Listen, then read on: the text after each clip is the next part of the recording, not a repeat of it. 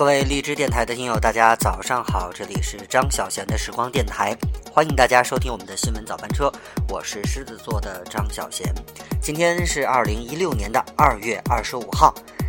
稍微休息一下，我们来浏览天下大事。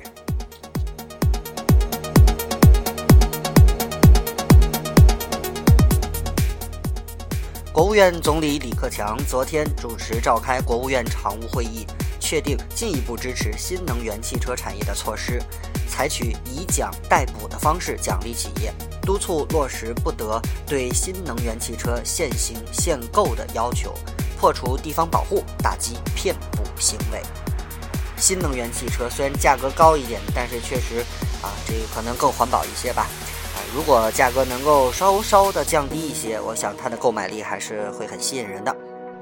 接下来我们来看一下关于朝鲜方面的这个动态。正在美国访问的外交部部长王毅在华盛顿同美国国务卿克里举行会谈时候表示，从维护国际核不扩散体系出发，不能接受朝鲜的核岛开发计划，不能承认朝鲜的拥核地位。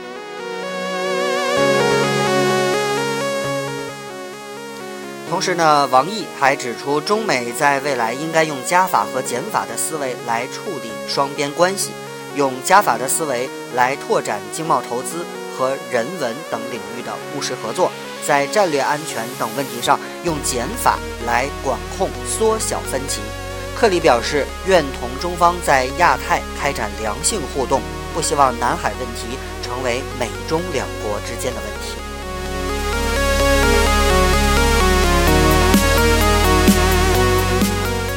针对有外媒报道称中国已在西沙群岛部署战机，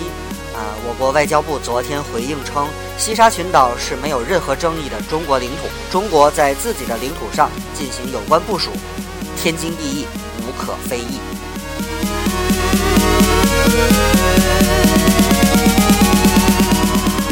台湾民进党日前提出新版两岸协议监督条例草案。将原草案中“两国论”的两岸称谓修改为台湾地区和大陆地区。对此，国台办昨天回应称，两岸协商谈判的基础不能受到损害，两会授权协商和所签署协议的权威性应该得到维护。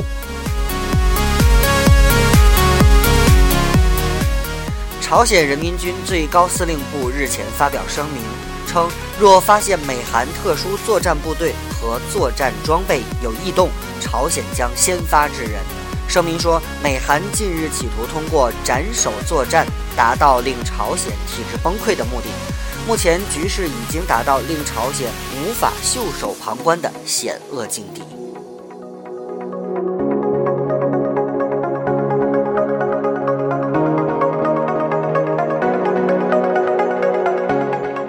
接下来是一条啊令人遗憾的消息了。昨天在尼泊尔中部失联的小型客机的残骸已经被找到，机上二十三人全部遇难，包括一名中国香港籍和一名科威特籍人员，其余都是尼泊尔人。目前尚不清楚飞机坠毁的原因。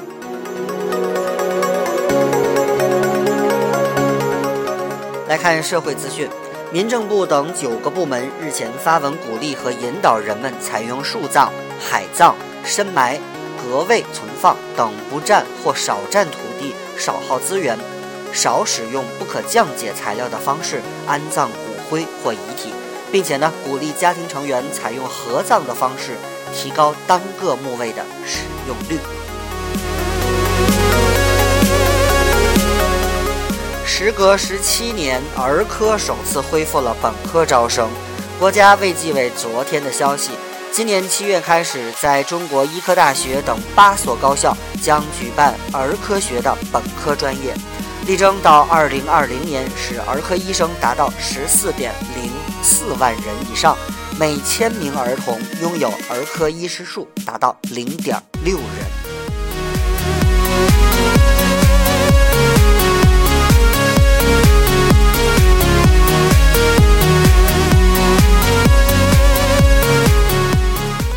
接下来是寨卡病毒感染病例。目前呢，中国已经确诊了五例寨卡病毒的感染病例，均为输入性的感染，其中江西一例已经出院，其余四例呢病情稳定。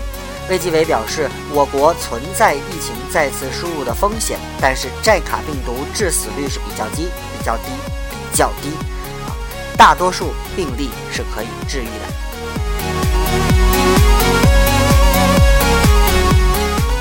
我们都知道啊，马上就到了这个三月份的两会召开了。据邮政局的网站消息呢，今年两会期间，对寄往北京的邮件和快件将实行百分之百的过机安检。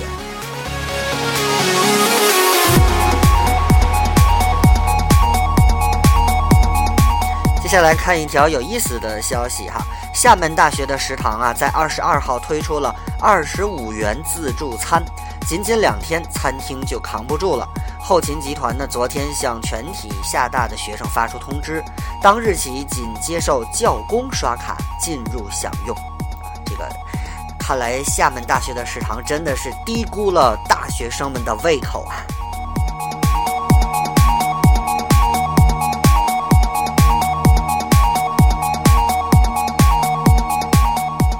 来看财经资讯，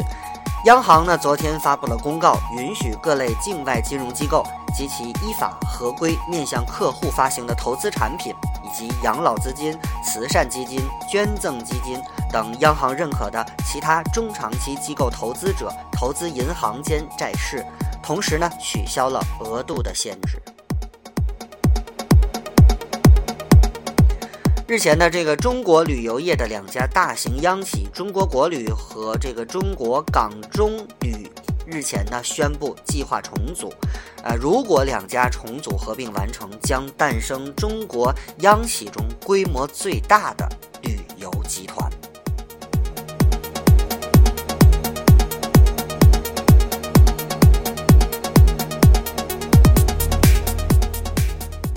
日前呢，中国的中车长客股份公司二十四号啊，消息说，由该公司研制的时速二百五十公里新型卧铺动车组 CRH 五 E 首列车已经出厂，并且开始了进行这个试验。啊，这个 CRH 五 E 呢，属高寒动车组，可以适应零下四十摄氏度的这个运营条件。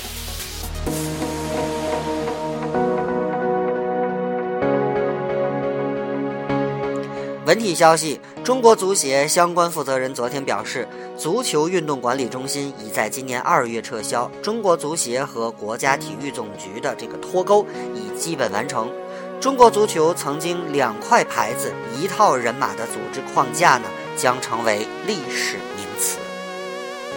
中国足协呢，昨天公布了中国女足2016里约奥运会预选赛二十人名单。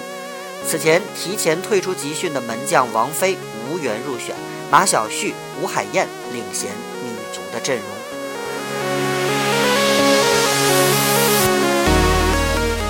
我们来关注亚冠联赛，二零一六年的亚冠联赛 H 组的首轮比赛，广州恒大主场零比零战平了浦项制铁，未能赢得今年的亚冠开门红。这是广州恒大自二零一二年参加亚冠联赛以来第一次未能取得亚冠开门红，这一项记录也就此终结。而本场比赛也是广州恒大连续四年亚冠小组赛首场主场比赛第一次未能取得进球，尴尬呀！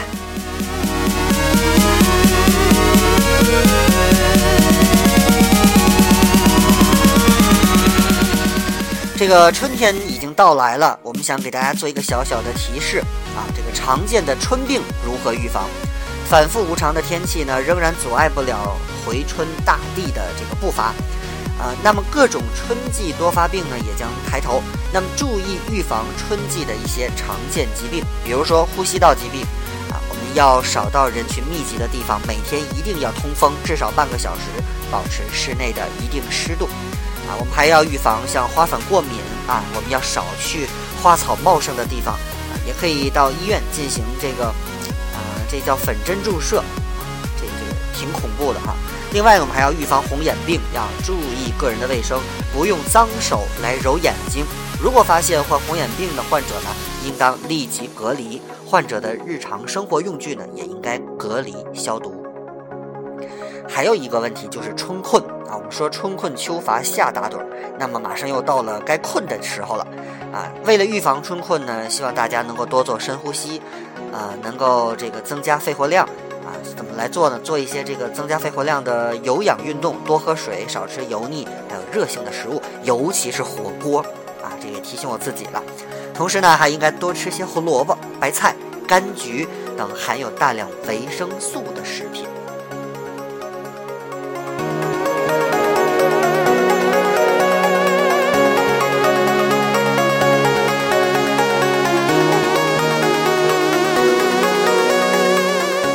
好，接下来我们来看一些跟咱们天津有关的消息吧。首先，第一个关注环湖医院，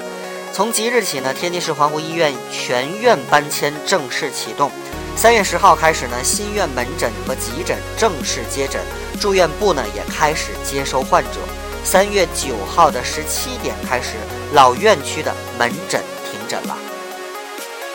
昨天，在本市建设系统举行的二零一六年二十项民心工程及美丽天津的建设项目动员会上，部署了十一个大项、二十三个子项建设，绝大多数的这个项目呢，将于今年的十一月完工。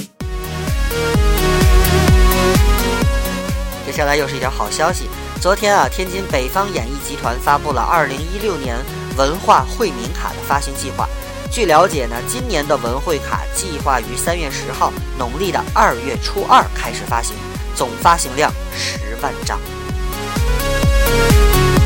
如果有喜欢看各种演出的朋友，这张卡一定不可以错过，因为你交一百块钱啊，我们的国家呢会给你补贴四百块钱，也就是说卡里将有五百块钱，而且定期享受各种的优惠政策。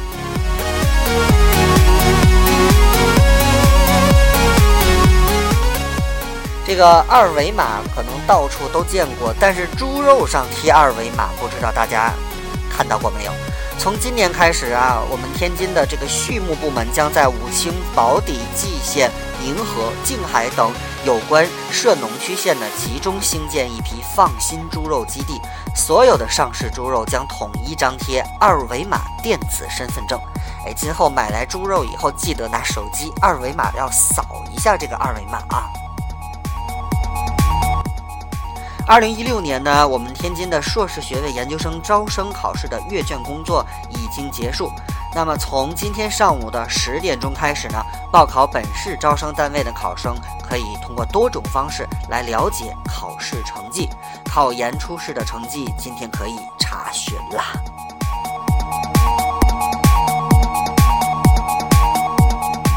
听新闻知天下，这里是张小贤的时光电台新闻早班车，我是狮子座的张小贤。最后再次提醒大家的是，今天是二月二十五号星期四，农历的正月十八。今天白天会是晴天，目前的气温是零下三摄氏度，今天的最高气温是七摄氏度。好了，今天早上就跟大家嘚啵到这儿了，下次再见，拜拜。